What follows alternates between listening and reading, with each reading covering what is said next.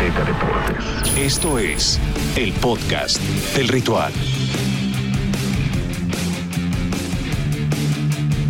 Amigos, ¿cómo están? Bienvenidos al podcast del ritual. Vengo como un poquito ronco. en ¡Ay, este qué tal trópico! Ah, oye, ¿Qué tal trópico, Lalo Qué Ruiz? Y el, el- ah, no, perdón, el Gabo. Ah, ¿Qué, eh, qué tal?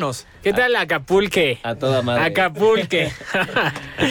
Buenísimo, buenísimo. Pero ya estamos de regreso para hablar de fútbol americano porque ya se viene la semana 14 de la NFL y tuvimos un eh, fin de semana con, eh, con muchas cosas que platicar como lo haremos en este podcast y como lo hacemos cada semana. Mi querido Pablo de Rubens, ¿cómo estás? No rompiendo con esa tradición de saludarte primero. Muchas gracias, mi Gabo. Un placer saludarlos. Esta semana, eh, una semana más, semana número 13, muchos dirían semana cabalística, la que acaba de pasar en la NFL.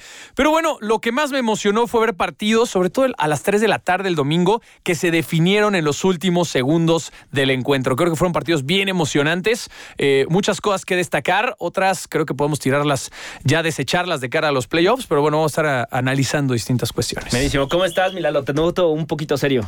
No, no, todo bien. Yo sí tengo voz. ¿Ah, tú no Este, estás ronco, Lalo Ruiz? No, no.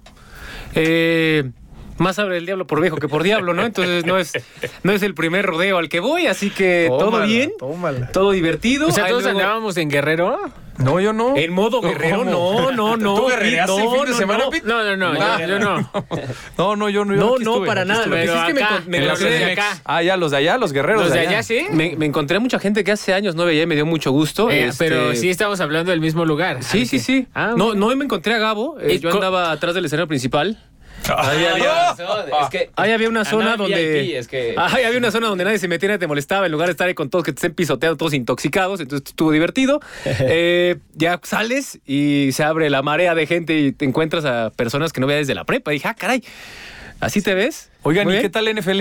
A todo dar. Se puede, se puede hacer ambas, ¿eh? ¿Sí? Sí, sí, porque sales, bueno. sales a las 11 de la mañana, te preparas perfectamente para el domingo, estás en la alberca, quizás te puedes bajar al mar, bajas tu teléfono y estás sintonizando todo sin ningún problema con una dinámica y una perspectiva distinta. Bendita porque en la tecnología. playa, en la playa todo es más sabroso. Estoy de todo es más acuerdo. Estoy completamente de acuerdo. Sobre todo hay una, una sección en, en NFL Game Pass que parece que ya le estoy haciendo publicidad, en donde te resumen en 60 minutos todos los partidos y para este tipo de ocasiones está bastante bien. ¿Cómo estás, Pete? Yo muy bien, yo muy bien. eh, envidiando su escapada acapulqueña. Pero, pues bueno, con miras a hacerlo próximamente. Y sí, como decía Pablo, coincido con él. En, la, en los juegos de la tarde fueron 3 de 4 que acabaron muy bien. Fue Raiders Washington, fue Seahawks 49ers y el Ravens Steelers, que a muchas personas como que les causó ahí incomodidad la forma, la decisión en la cual terminó ese partido. A mí me pareció la correcta, pero bueno, eh, ya, ya ahora sí vamos a empezar a ver ¿Cómo? partidos mucho más. ¿Polémica arbitral? ¿Es No, esto la Liga no, no, MX? No, Ah, no, a mucha gente como perdón, que no le confundí, gustó que los. Ravens fueran por dos. Ah, sí, obvio. En vez claro. de empatar el partido, ¿no? Sí, Que- complejas. Oye, pero ¿qué tal TJ Watt? No, pero ay, digo, Mm. los- las dos últimas Respetos. capturas de ese juego. Sí, Garbage también. points, no, está sí, bien, sí, pero, bueno, también, oye, eh, el- su punto es que. También Lamar jugó muy bien. El, el punto es que a partir de este momento ya va a ser difícil que veamos partidos malos de los equipos que están involucrados en la lucha de buscar un lugar en postemporada. Y los que se están colando también. Ojo con Washington, ¿eh? El Washington Football Team. Ese mero, el, equipo equipo, el equipo que no tiene nombre, aguas con ese, porque ya tiene punto 500.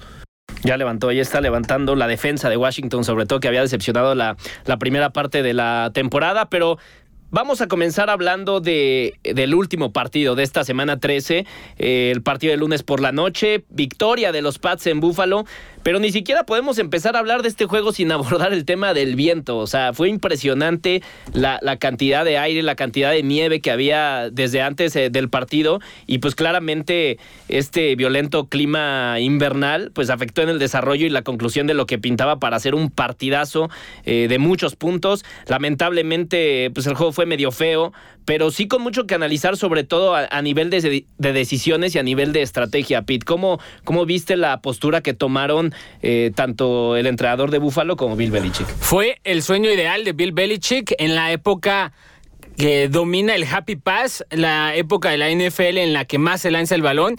Bill Belichick ganó un partido realmente jugando fútbol de los 50. Tres pases, solamente tres malditos pases intentaron los Patriots en toda la noche. La menor cantidad de pases lanzados, de pases intentados desde 1900... ¿qué? Setenta y tantos, 74. setenta, sí. 1974. Desde entonces no se intentaban tan poquitos pases en un partido. Y la verdad, a mí me queda clarísimo que hay equipos que tardan de 1 a 20 años en hacer una reestructura. Creo que estamos en el común acuerdo que la mayoría pensamos que después de Tom Brady, los Pats iban a tardar un buen rato en volver a competir y que quizá ya no iba a ser bajo el mandato de Belichick. Les tomó un, maldito año. Les tomó un maldito año y están de regreso gracias a una agencia libre en la cual eh, gastaron una cifra histórica, rindió frutos y a una clase de draft que de inmediato rindió frutos. Ramondre Stevenson, Mac Jones, los más destacados. Pero la verdad, Bill Belichick les dio, les dio chance a toda la liga. No lo aprovecharon y los Pats están de vuelta. La verdad es que fue un partidazo eh, interesante, sobre todo me parece eh, un partido jugado por nota por parte de los Patriotas, eso es lo más importante, porque como, que, como bien dices, el clima fue un factor que le jugó en contra a los dos equipos. Estás en un búfalo con eh, clima adverso, con vientos fuertísimos, no, fortísimos, este, que no ¿Cómo son los dejaban... Ok. La palabra es fortísimo, corregí. Este, que no dejaban que se pudiera disputar bien el partido. Incluso, a ver, la patada de kickoff Sí. se fue hasta quién sabe dónde de la tribuna porque el viento estaba Fila a favor y el balón volaba fue. completamente hacia otro, hacia otro lado. Entonces tenía que ser un partido bien inteligente con poder de reacción. Y, y no me dejarán mentir, yo siempre he hablado bien del tema de los patriotas y no porque hoy estén de moda. ¿No? Este, me voy a desmesurar tampoco. O sea, me parece que sigo en la misma tónica. Estos patriotas no iban a tardar muchos años. Nadie esperaba que fuera un año. Pero no iban a ser muchos años, Pete, porque Bill Belichick tampoco tiene tantos años adelante en su carrera. Entonces, tarde o temprano tenía que verse la mano de Belichick después de Brady. Y yo sí sigo pensando que es una asignatura pendiente y un reto personal. El Demostrar que sin Brady puede seguir teniendo los resultados Bill Belichick. Y ¿Sabes esto cuál era el tema? Que el pasado reciente no le favorecía ni en cuestión de agentes libres firmados y sobre todo en cuestión del draft, que siempre habíamos dicho, ese es el asterisco de Bill Belichick. Sí. Bueno, le pegó a todas este año. No, o no, le, le fue bastante bien. Es que te voy a decir una la cosa. reconstrucción, o sea, El año pasado me parece que tampoco fue un año justo para evaluar el rendimiento de Bill Belichick. Sí, Se no. te va Tom Brady, ¿no? Tenían Es problemas época de tope pandemia, salarial. no tope salarial, es época de pandemia. Varios jugadores decidieron no jugar la temporada también por esta situación y jugadores importantes, sobre todo en la defensa. Eh, de repente llegó Cam Newton, eh, pues prácticamente previo a que arrancara la temporada, no hubo manera de que se acoplara bien, no entendiera el playbook o la manera de jugar de Bill Belichick. Eh, la verdad es que fue un año para el olvido, pero ahora sí este año que se ve la mano de Belichick dentro del draft, dentro de la estructura, dentro de la elección de coreback. Se ve un equipo de los Patriotas totalmente diferente. Y lo que me encanta de esta escuadra es que nunca sabes a qué va a jugar. Han presentado una cantidad monumental de distintas defensivas, de formaciones, de maneras de jugar, que creo que es importantísimo. Parte importante de estos Patriotas es que saben perfectamente bien de qué carecen pero también saben de lo que están favorecidos y es lo que utilizan a su favor para llevarse los partidos. Hoy por hoy son líderes de la conferencia americana, eh, después de un partido, como lo dice Pete, eh, su- sui generis, ¿no? Tres pases nada más, de los cuales concretó dos, uno de ellos malabareando Joanu Smith, que por poco y pierde. sí. O sea, fue increíble de verdad. Eh, Damien Harris eh, ha demostrado que es un buen corredor que sabe eh, tener esta carga de trabajo, pero tienen tres corredores bien interesantes. Los Patriotas corren súper bien el balón. Entonces, yo veo muchos aciertos en el equipo de Bill Belichick y compañía. Ahí están, van a volver a ser rival incómodo en playoffs. Creo que no hay manera de que alguien los baje de ahí. Siete victorias consecutivas las que lleva el equipo de los Pats y, y- y una serie de victorias de visita, sobre todo,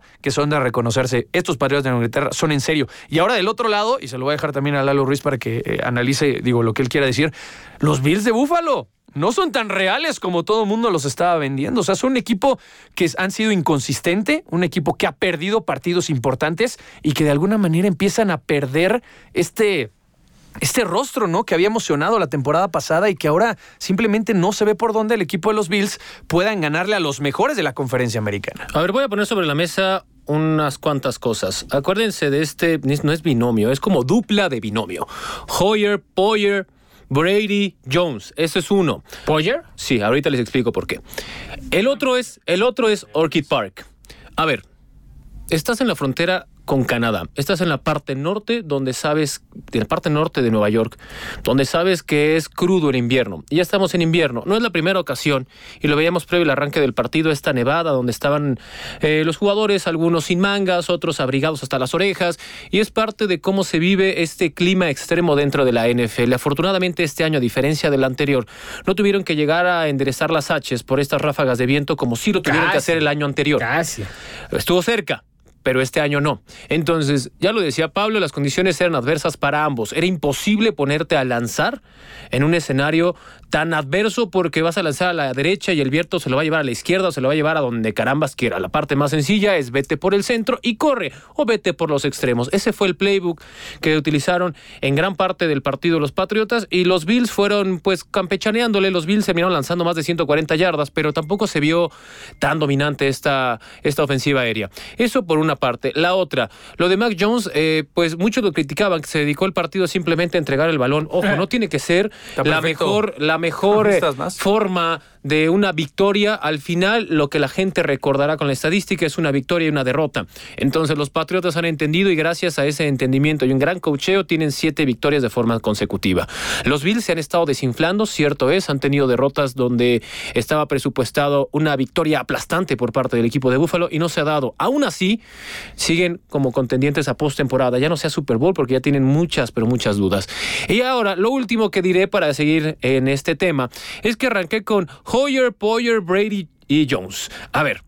Pónganse buzos, muchachos, porque lo que hizo el señor Brady fue pasarle el mejor tip ¿El a Brian diving? Hoyer. Y Brian Hoyer le pasó el mejor tip a Mac Jones. ¿Cómo jugar en estas condiciones adversas? ¿Y Muchos Jordan dirán?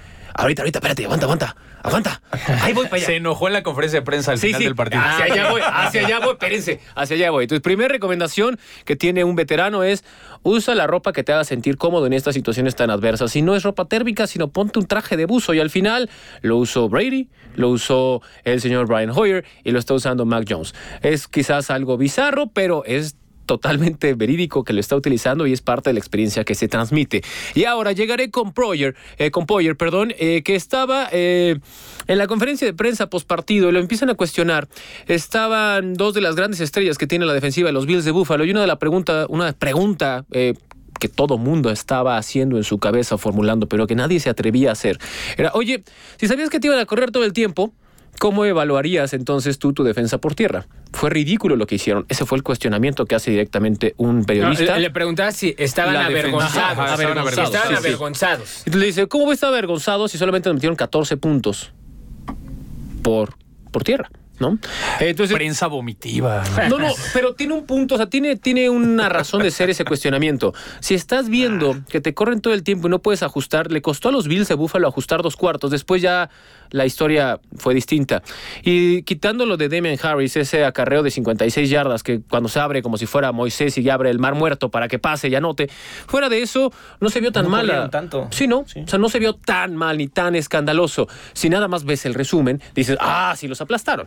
Pero si ves de- del tercer cuarto y cuarto a cuarto los ajustes que hicieron los Bills, por eso les digo que están para postemporada a pesar de la derrota y yo con esto ya acabé. No, ahí se lo doy apoyo a Micah Hyde. O sea, eh, la- ese cuestionamiento por parte de un compañero de, de- de la prensa, la verdad es lamentable. O sea, es, es un análisis cortito y muy pequeño de lo que pasó Pero, en ese partido. O sea, ¿por qué? no puedes tú, no puedes señalar así a una defensiva cuando la defensiva, perdón, por la palabra, se partió la madre todo el partido. Y La es un hecho. Estás jugando contra el mejor head coach en la historia de la NFL. Zach y Moss es la no mano hizo- completa Zach Moss no hizo de nada. Bill Belichick. Es la Moss es el- mano completa de Belichick. Este es un equipo que juega el sistema. Aquí no hay líderes, aquí no hay jugadores destacados, aquí hay un sistema. Es Bill Belichick quien ganó ayer el partido. Así se- eh, literalmente es experiencia y colmillo retorcido para el señor Bill Belichick. Mis respetos, porque los Bills incluso intentaron lanzar. Hay, hay una jugada por ahí que lanza Josh Allen con est- eh, Stephon Diggs que iba a ser touchdown. Ya la tenía en las manos y, lo hubieran visto cualquier otro fin de semana. La pelota termina pegándole en el brazo a Diggs y no logra concretar ese touchdown. Entonces,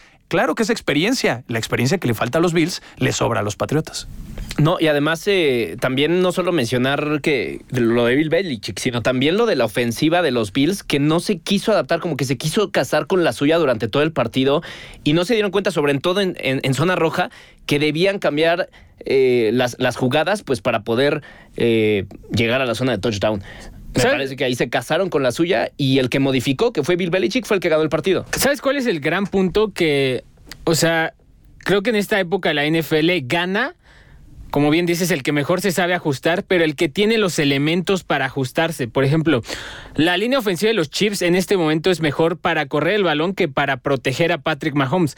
Y ahorita estamos viendo una defensa de los Chiefs que lleva cinco partidos, creo, seguidos sin, sin que le metan más de 20 puntos porque ya se adaptaron, porque ya entendieron. La, la, línea ofensiva de los Bills está hecha para proteger a Josh Allen, no está hecha, no es dominante contra la carrera. O sea, tú ves a Dion Dawkins, tú ves a el 70% de esa línea ofensiva, 4 de 5, 75%, no son hechos para para el juego terrestre. Entonces es natural que cuando enfrentes a jugadores tan importantes como los, como los frontales de los Pats de Nueva Inglaterra, vas a sufrir mucho porque te van a ganar, ¿qué te gusta? 70 de, de 100 batallas. Entonces ahí no es como que creo que se hayan querido, es como que tenían que casarse con la suya porque de otra forma no iban a mover el balón. O sea, creo que pues los Bills habla de un equipo más predecible, entonces. Exactamente, exactamente. Y, lo puedes entender en el sentido de que el año pasado así estuvieron a, un juego de llegar al Super Bowl. ¿no? Entonces yo creo esperaban este año dar un pasito más y, ya darlo, pero al final lo, lo, hicieron un paso para atrás. Creo que tiene mucho que ver el, juego terrestre, porque la defensiva sí me parece que el año pasado de los Bills era mucho más vulnerable, este año es un poco mejor, pero al, final acaba siendo todo construcción de equipo. Los Bills no, no fortalecieron sus puntos flacos y Belichick fortaleció todo. No, y aparte, digo, rapidísimo, los Bills eran favoritos a ser campeones de la conferencia americana. Ay, bien pueden serlo. Hoy todavía. todavía. Miami está a una victoria de empatar el récord de los Bills. Sí, pero todavía pueden. Sí, claro, de que se puede, pero también pueden perder los playoffs. Entonces hay que ponerse las pilas porque está en las dos versiones. La, honestamente, con todo y el renacer de Tua Tagovailoa después de toda esa telenovela con Brian Flores y si llega un hombre que tiene encima no sé cuántos números de investigaciones civiles en su contra y hacerle todos los desaires posibles a esta primera selección y tener tú en el draft la posibilidad de reforzar posiciones e irte por un receptor cuando estás pensando como proyecto con Tua y todo eso que estén ahora en posibilidades de pelear para un posible pase a postemporada es totalmente loable por parte de Miami, pero comparar a Miami con los Bills de Buffalo me parece diametralmente distante. No creo en roster, por el récord. pero el récord. No, yo hablo simplemente del récord, no hablo de los equipos. O sea. Bueno, vamos a hablar ahora de los Lions, los Leones de Detroit, que por fin ganaron. Se acabó. ¿Qué? El no invicto de los Lions. Y contra los Vikings. Duele más, ¿no? Duele más, claro. No, ¿sabes qué? Lo más increíble de todo es que los Vikings venían de triunfos contra los Chargers, contra Green Bay, contra San Francisco y pierden contra el peor equipo de todo el campeonato. ¿Por qué perdieron los Vikings? Digo, es un equipo que ya lo ves y, sobre todo en esa última serie ofensiva de setenta y tantas yardas que conduce Jared Goff, pues es un equipo sin alma, que no tiene hambre. ¿Sabes cuál es el tema? O sea, la NFL realmente, y para mí lo, lo puso en, mejores palabras que nadie, Urban Meyer, que el coach de, de Jaguars, cuando en sus primeros dos partidos decía, jugar aquí es como jugar todos los domingos contra Alabama, o sea, todos son muy buenos. Y es que sí, o sea, hay muchísimo talento en todas las líneas de, todos los equipos, ¿no? Hay unos con un poquito más, otros con un poquito menos, pero al final tuve la, a la ofensiva de Minnesota, no estaba Dalvin Cook. Alexander Mattison es un gran suplente. Ok, no es el playmaker que es Dalvin Cook, que un jugador diferente de Mattison y Dalvin Cook es que cuando el juego está en su contra, él es capaz de generar una jugada por sí mismo que te puede ganar el partido. Mattison no ha demostrado ser ese jugador. Adam Thielen se lesionó prácticamente en el ¿qué te gusta? Creo que duró tres series ofensivas, un cuarto duró Adam Thielen y se lesionó. Te deja con Justin Jefferson y te deja con Tyler Conklin. Ahora, tú ves el récord de, de, los Lions de Detroit, tampoco es algo que, o sea, yo creo que la victoria se caía de madura en algún punto. Semana uno, eh, pierden contra los 49ers 41-33, pero te acuerdas, ese juego estuvo muy cerrado. Luego contra los Ravens, literalmente necesitaron el gol de campo más largo de la historia para ganarle a los Lions. O sea, no, fue un juego cerrado. El juego uno contra los Vikings, ganan los Vikings por dos puntos, un partido que también se cerró en el límite.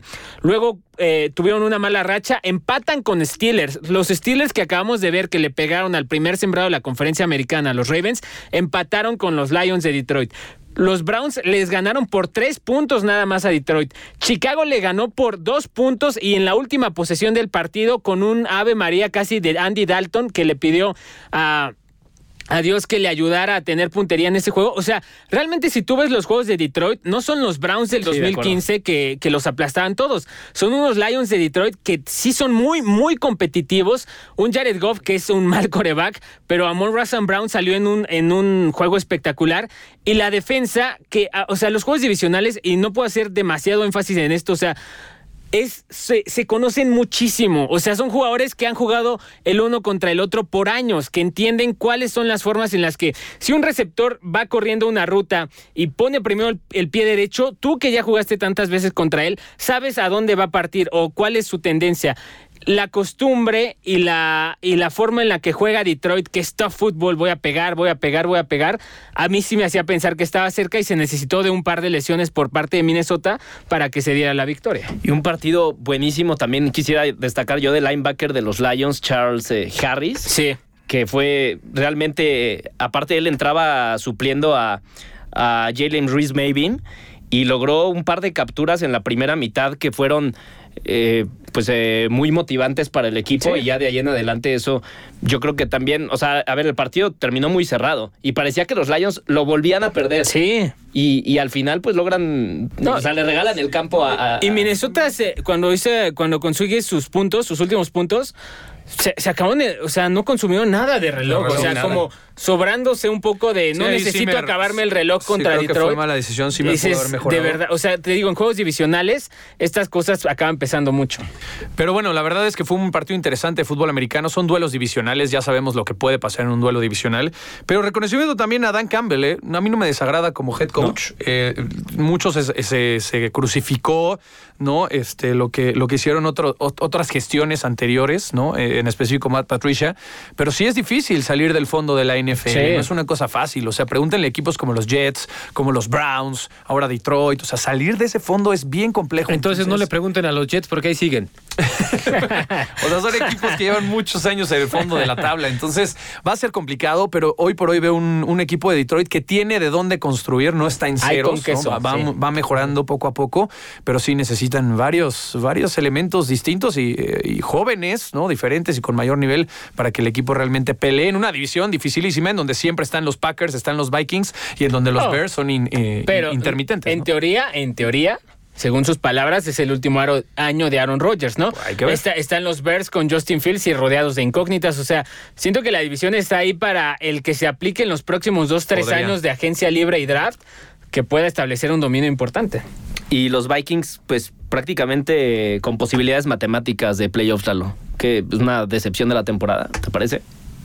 Me parece real. La neta, no hay cómo defenderlos. Honestamente, si piensas en los vikingos de hace no mucho tiempo, vete cinco años atrás, tenían una etiqueta clara a este equipo y les faltaba un coreback. Un coreback para pensar en Super Bowl. Y pensar en Vikings era pensar en una defensa complicada, pensar en una línea ofensiva y defensiva dentro del top 5 de la liga. Tener a un head coach como Zimmerman era una garantía. Y ahora son una incógnita. Partidos que honestamente no parten como favoritos, salen en un día extraordinario y juegan muy bien. Y otros donde de verdad, pues no esperas nada de ellos y juegan o muy bien o muy mal. Entonces, al ser tan irregular, con todo y que sea matemático, es muy similar al caso de los Delfines de Miami. Matemáticamente ahí está la posibilidad, pero si los ves jugar, Al, al final, creo Híjole. que es, es muy claro cuáles son las áreas flacas de un equipo, ¿no? O sea, por ejemplo, aquí ves el pass rush desde lo de Everson Griffin, o sea, Sí. no, no han podido ser capaces de ganar en las líneas. Kirk Cousins ha tenido un temporada, o sea, realmente no se le está justi- haciendo justicia ni a él ni a Derek Carr el temporadón que se están aventando, pero, o sea, la ofensiva ¿Pero de ahí qué está, sirve? los jugadores defensivos ahí están. Pero sí, o sea, es, al final es un, es un deporte de conjunto, lo hemos dicho mil veces, y, pero es completamente cierto. De nada te sirve tener un gran coreback, un gran safety, un gran linebacker, si en las trincheras no puedes ganar, porque, o sea, por más que tu coreback esté siendo preciso, esté siendo certero, esté en sintonía con sus receptores, si no le das tiempo para lanzar, no va a pasar un carajo. O sea, y, y Minnesota no gana en las líneas. Por esto te decía que hace cinco años faltaba un coreback, llegó Kirk Cousins y era, ah, ya tenemos todo para, para dar ese paso que nos falta. Pues no, yo, porque yo- lo de la línea ofensiva. ¿no? yo, yo lo de la línea sí difiero, ofensiva. ahí sí difiero. Yo lo de la línea ofensiva siempre creo que es el punto de Mike Zimmer que le ayudaba muchísimo a contrarrestarlo ciertos esquemas. Kevin Stefanski, naturalmente. Pero, o sea, ahora siempre, siempre creo que esa ha sido la tarea pendiente. Hay muchos equipos que no saben draftear líneas ofensivas y al final eso acaba siendo la diferencia casi siempre. Bueno, y por último vamos a abordar el tema antes de, de pasar a lo que se viene en la semana 14, el tema de las Panteras de Carolina que eh, pues anunciaron la, la separación con el coordinador ofensivo Joe Brady eh, el, el, eh, pasado domingo por la ¿Es algo mañana. de Tom Brady? No, nada. Ah, no es cierto. Aquí la. O sea, los, los números evidentemente no le ayudan nada a Joe Brady. Su ofensiva es de las peores, pero eh, yo no termino de comprar la idea de que sea su culpa lo de las panteras de Carolina. ¿Tú qué opinas, Pete? No, para nada. O sea, al final estás hablando de un tipo que trabajó en Nueva Orleans y aprendió el sistema de Drew Brees. Ese mismo sistema se fue y se lo llevó a LSU. Con LSU hizo campeones y uno de los mejores equipos ofensivos que se ha visto en la historia del college football. A Joe Burrow, a Thaddeus Moss, a Justin Jefferson, a Jamar Chase, a Clyde Edwards Helaire. Sí, tenía mucho talento. Él lo hizo funcionar, él lo hizo explotar. Viene a Carolina y le dices, haz magia con Teddy Bridgewater. O sea, el coreback menos arriesgado en la historia de la NFL. Luego le traes a Sam Darnold.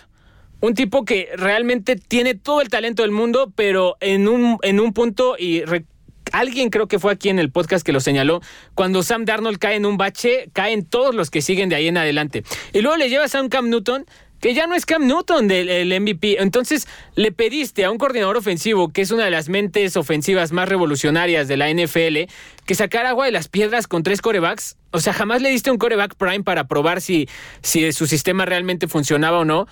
Y ahora me parece que literal se lo están achacando el muerto a alguien que pues no le diste materia prima con la cual trabajar. Eso ya me pone un poco en, en tela de juicio lo que está el juicio de Matt Rule, porque yo confiaba mucho en su criterio. Esto sí me hace dudar bastante. no, a de- ver, estos Panthers no tienen ni pies ni cabeza y lo han demostrado. la defensiva es top cinco. Pero lo han- con distintas decisiones. O sea, no saben hacia dónde va el futuro de la franquicia. A eso me refiero, a la es- estructura que hay alrededor del equipo. Eh, tienen jugadores buenos, claro, tienen playmakers, eso es un hecho y creo que nadie lo va a negar.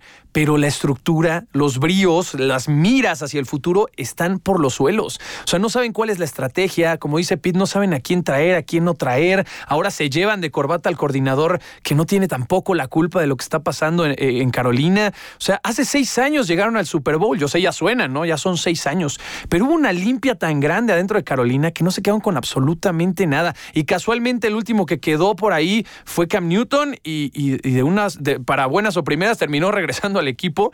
Eh, eh, de verdad es, es, es bien extraño ver lo que hace Carolina en o lo que ha hecho en estos últimos años. Ser aficionado debe ser desesperante, en verdad, porque no sabes hacia dónde va tu equipo y es un equipo que hace poco era protagonista. Y el tema es que Entonces, tienes muchas mm. piezas alrededor, pero a ver, ahora gastaste picks por Sam Darnold. O sea, en un draft en el que te pudiste haber llevado a Justin Y un Fields o a Sam Mac Darnold Jones. que con todo respeto fracasó en los Jets. Sí, no, o sea, yo entiendo la apuesta. Lo que no entiendo es el precio que pagaste por él.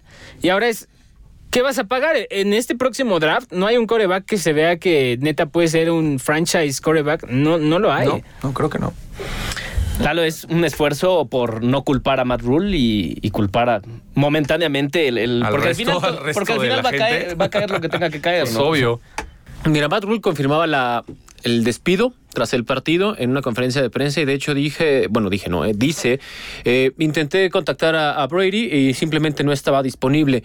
La, siguiente pregunta es, ok, ya no tienes coordinador ofensivo, ¿quién carambas?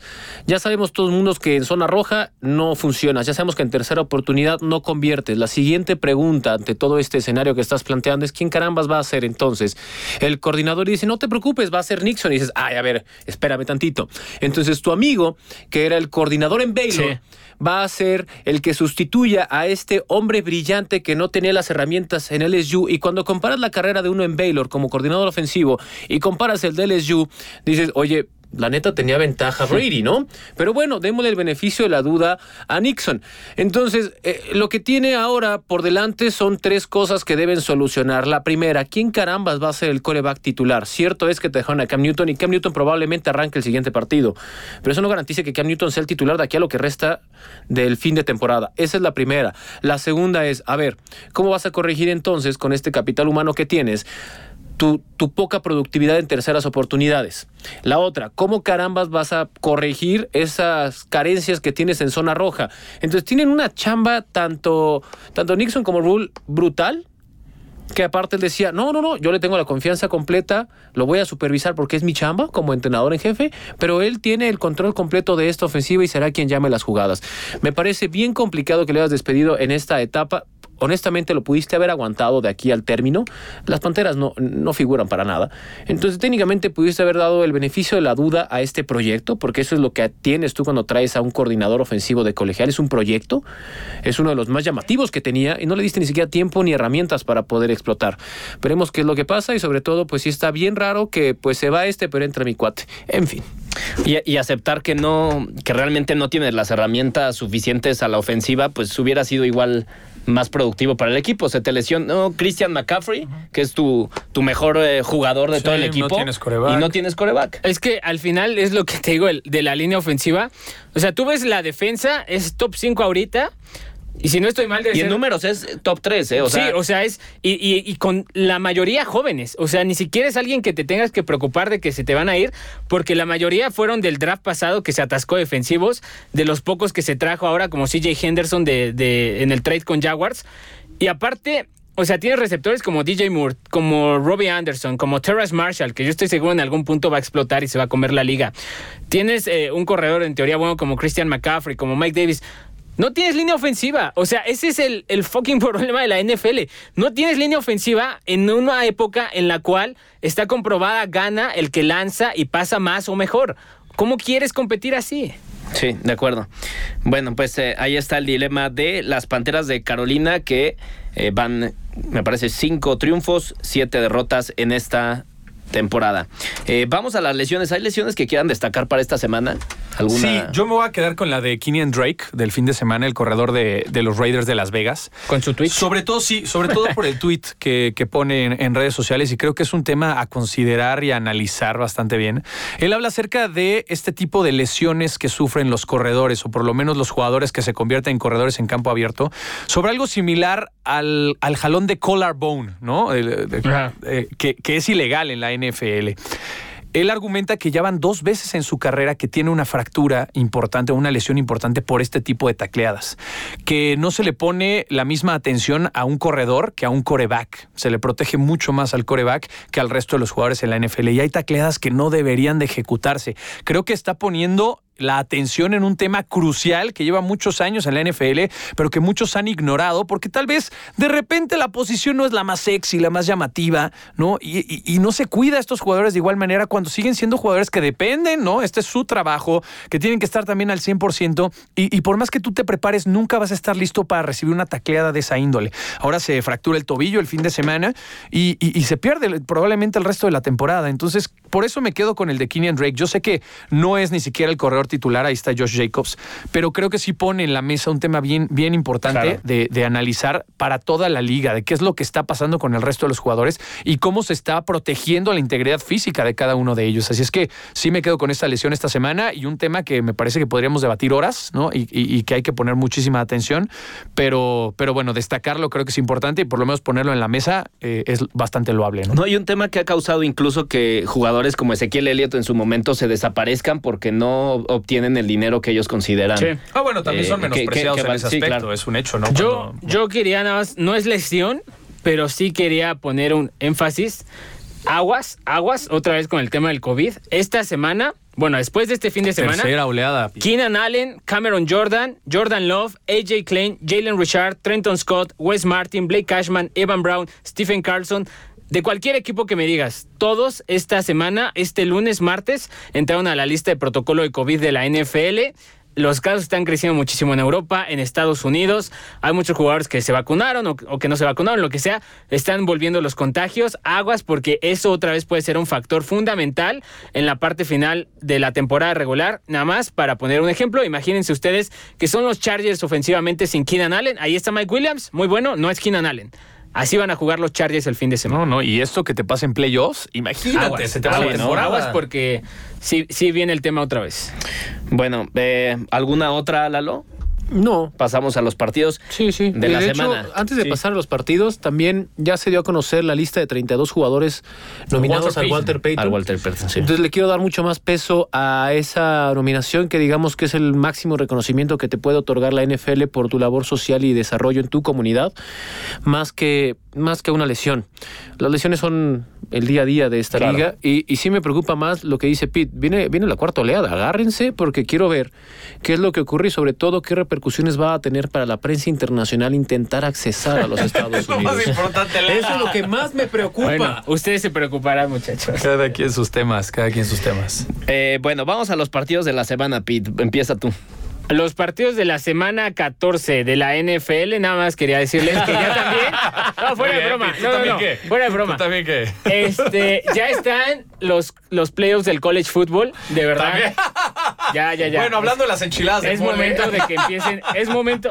¿No te gusta el college football? Me encanta, vienen los tazones, digo, a partir del 31 es cuando vienen los interesantes, pero no, claro o sea, que hay que la verdad se me hizo muy interesante y muy injusto que a Cincinnati lo ¿A quién le pusieran. meto lana, Pete? Dime, yo te voy a seguir ahora. Bama. Bama, Bama, Bama, y obviamente, Georgia. Bama Georgia. siempre. Se repite la final Juegue. de la SEC. Vale. Del partido del- de los domingos me quedo con el de 49ers Bengals porque los dos están luchando por el puesto de comodín en sus respectivas conferencias, ambas ofensivas, ambas de estilos diferentes. Los Bengals atacan con Joe Burrow, T. Higgins, Jamar Chase por aire y los 49ers corren y corren y corren y vuelven a correr hasta que le dan un pase a George Kittle.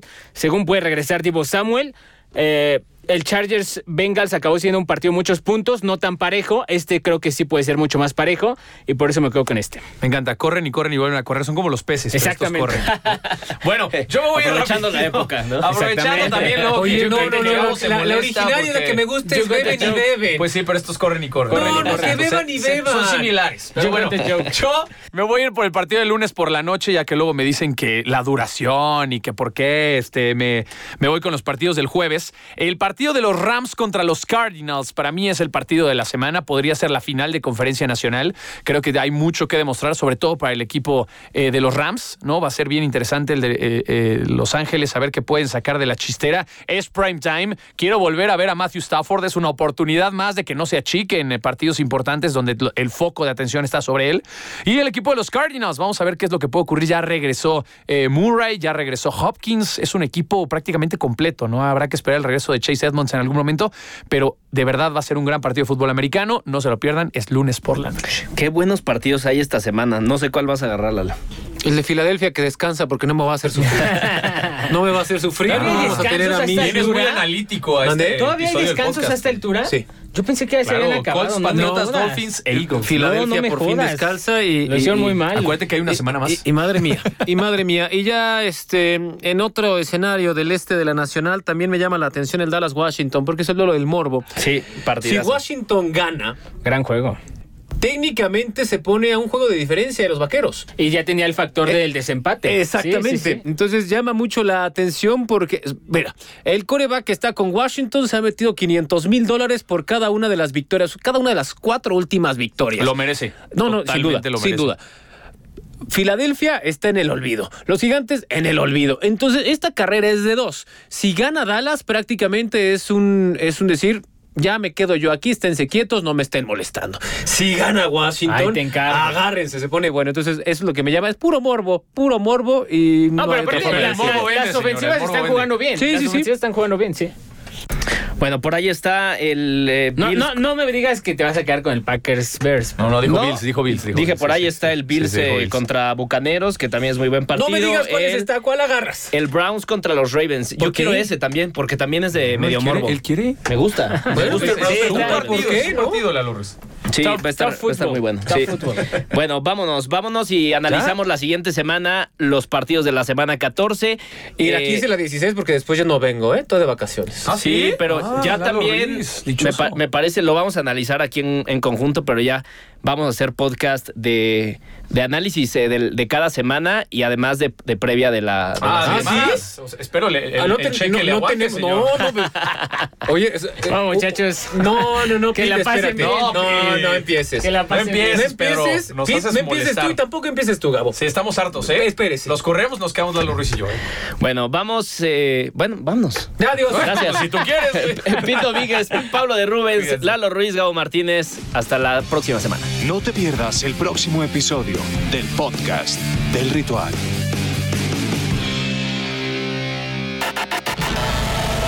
Azteca Deportes.